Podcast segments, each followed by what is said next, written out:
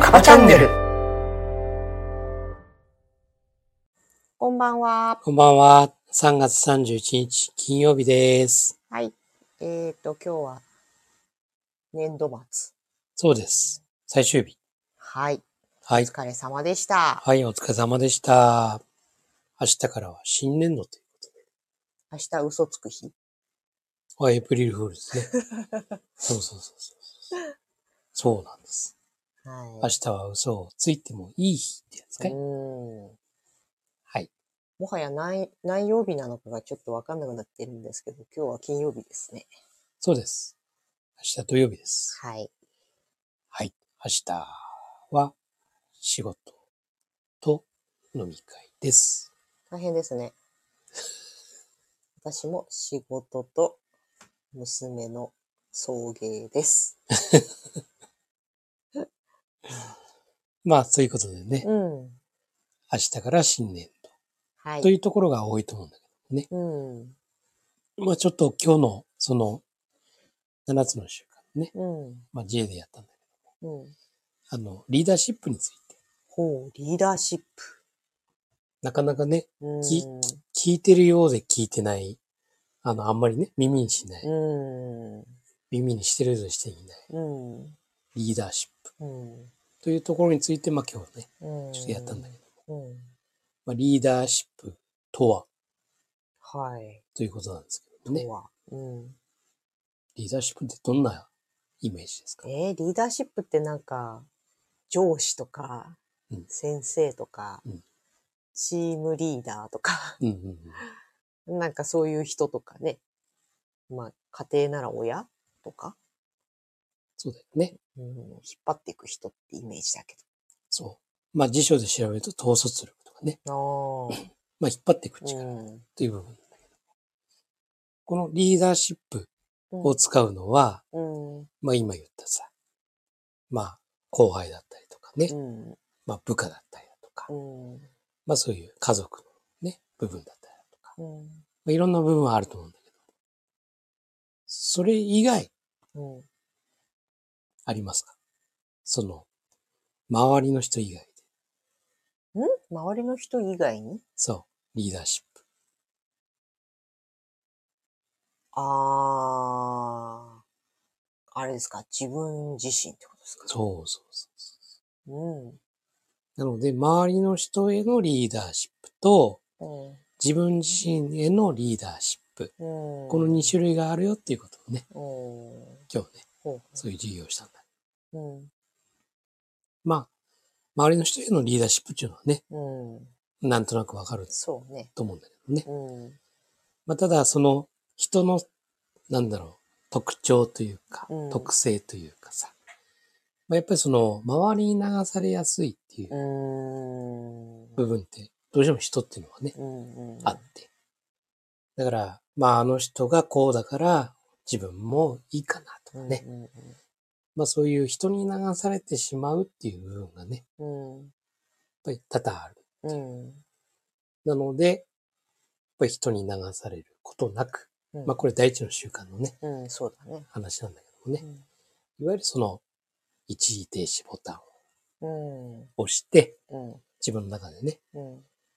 で、刺激と反応の間にスペースを作って、うん。自分で考え、自分でどういう行動をしていくかうん、ということを行うのが自分自身へのリーダーシップっていう,、うん。っていう話をしました。なるほどね。はい。やーでも自分自身にも甘かったりね。うんあとは逆に自分自身に、なんて言うんだろうね。悪い意味で、なんていうの、簡易、うーん、手抜いちゃうっていうか。そうだね。うん。うんそれか、悪い意味で手をかけない、うん人のことばっかりで後回しとか。うん。まあそれもね、人のためって言って動いているようで、実は単純にうん優先順位の付け間違いとか。うんなのかそうもだねそうそうそうそうそう。まあそこのね、その自分へのリーダーシップ、ところの意識ってそんなにさ、うん。ないね。普段ないじゃうない、だかん。らそこにこう気づいてもらう。うん。そこの大事さ。まあこれって、そのね、第2の習慣、第3の習慣。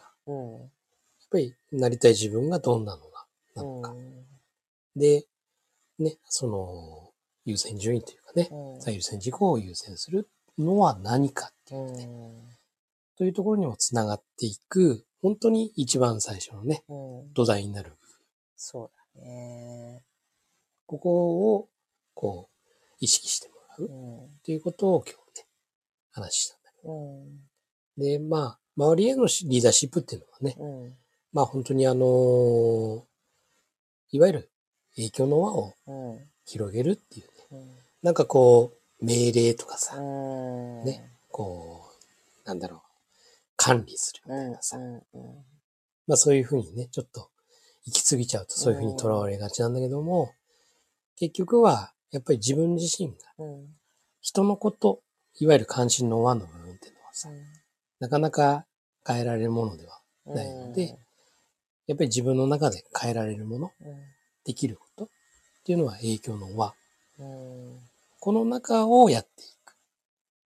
という部分でもね、うん。これもやはりその、周りを意識し、ね、うんしてしまうとね、うん。やっぱり影響の輪ってものに目がいかないんで、やはりそれも一時停止ボタンも必要だよねってうん。いうう、ねん。というふうに繋がってるよっていう、ね、まあそんなようね、はいな話をしました。なんか今日美容室に行ってたんだけど、そこで読んでた雑誌に、40代、50代になったら手放したいものみたいな特集が組まれてうてん、すごい面白かったんだけど、うんまあ自分も40代になってねうん、まあいろんなものが変わってくる。その環境も変わるし、立場も変わるしうん、体も変わるしうん、でそんな中でみんなその、まあ女性用の雑誌だからね、その、例えば、ママ友ばっかりがいて、でもある日気づいたら、ママ友とはどんどん疎遠になっていくじゃない。うん結局子供が大きくなると。うんそしたら、友になってるとかね。だからそういうような他者との関わり方の変化もあって、こうどんどん、まあ結局ガリゴリこうあらねばならないみたいに思っていたことからうん解き放たれてくる。うんそう、そうした時にははてってこう、今まで通りのスピード感で走り続けてると、なんか転びそうになるみたいなね。うんだから一旦止まって、まあ、いるものいらないもの、まあ自分がどうしたいのかとか、そういうことを考える世代がまあ40代で、で、50代になったらさらにそれが、もっと自分の方に向いていく。だからこれまでは外側から見られた、他者からどう見られるかっていうことに重きを置いてきたりね。うんあと自己実現のためみたいなのだったり。うんもうがむしゃらに働いてきたりとかっていうことを振り返る時期になってますよ、みたいな記事だったんだけど。まあまさにそうだろうなと思うし、でも小さいうちからそういう一歩ね、俯瞰してみるとか、うんそういうことができていれば、うんまあ頑張る、なんか例えば10代、20代、30代ってめちゃくちゃ頑張ったらいいと思うんだよね、私は。うんもうそれこそハードな仕事でも、何でも。まあそういうことをね、でも知ってたら、もっとこう楽な、気持ち的に楽にね、大人になっていくんじゃないかなと思なんかこう、こういうのを知っとくと、う。例えば何か若いうちにね、うん。うん。例えば、まあ失敗しましたとか、うん。あとは揉めましたとかね、ういろいろあると思うんだよね。ん。うん。で、すごいショックを受けたり、うん。まあ、へこんじゃうとかねう、んあると思うんだけども、でも、これ知らないと、やっぱりなんか不幸だな。うん。なんか自分ってついてないなとかさ、うん、うんまあ、そういうふうにこう考えがちっていうかさ、うんでも知ってると、ああ、そっか、自分はうんこう、こうしたからこうなったんだなって、うんうんうんだよねうん、みたいなさ。だから、失敗がこう悪いものじゃなくて、うん、だよねってこうんう、腑に落ちるっていうか、け結結果そ う結果そ論うそうそう。あ、そっかそっかと、うんそうだ、そういえば、そうだよねって、うんというふうに思えるうと、んなんかこう、プラスにね、うんうんその失敗もね、捉えられるっていうかさ、そういうふうになってくるんじゃないのかな。うんうんそうだねうん。はい7つの習慣は生きていく上でねそうそうそうそうそう。励ましになるというかそう。だから、やっぱりね、まあこうやって受けたとしてもね、うん当然忘れるんですよ。うんうん当然ながらね。でも、ふとした瞬間にうん思い出してもらうと、そうだうねん、いわゆる、まあ潜在意識の中にうんもう溶け込んでってるはずなんだよね。だからある日突然ね、うんふっとうこんう浮かび上がってくる。うんまあいわゆる降りてくるみたいなさう。んそういうことの、やっぱりこのきっかけになるようなね、うんそういうものになってほしいなっていう、そうだねうん、思うんだよ。うんうん。何回も見たり読んだり聞いたりしたものっていうのは、うんやっぱ忘れてしまうんだけどね、うんどっかかっかでそ「う。あっ!」ってね思い出すんだよね。そうなんです。それにはやっぱり何回もっていうとこがうん。大事だよね。そうそうそうそう。結構さ本とか読んでもすぐ忘れるじゃん。そ何回か読んだ本とかっていうのはやっぱ忘れないし。そうそうそう。うん。そうなんです。はい。だから、まあこうやって、まあ 7J のね、うん。長い生徒でね、まあ今2年目の子もいるんだけども、うん。まあ本当に第1から第7うん。までの習慣あるんだけども、うん。一番多いのは第1の習慣の話ばっかり多いうんほんと多い。そうだねう。ん。繰いりや返し。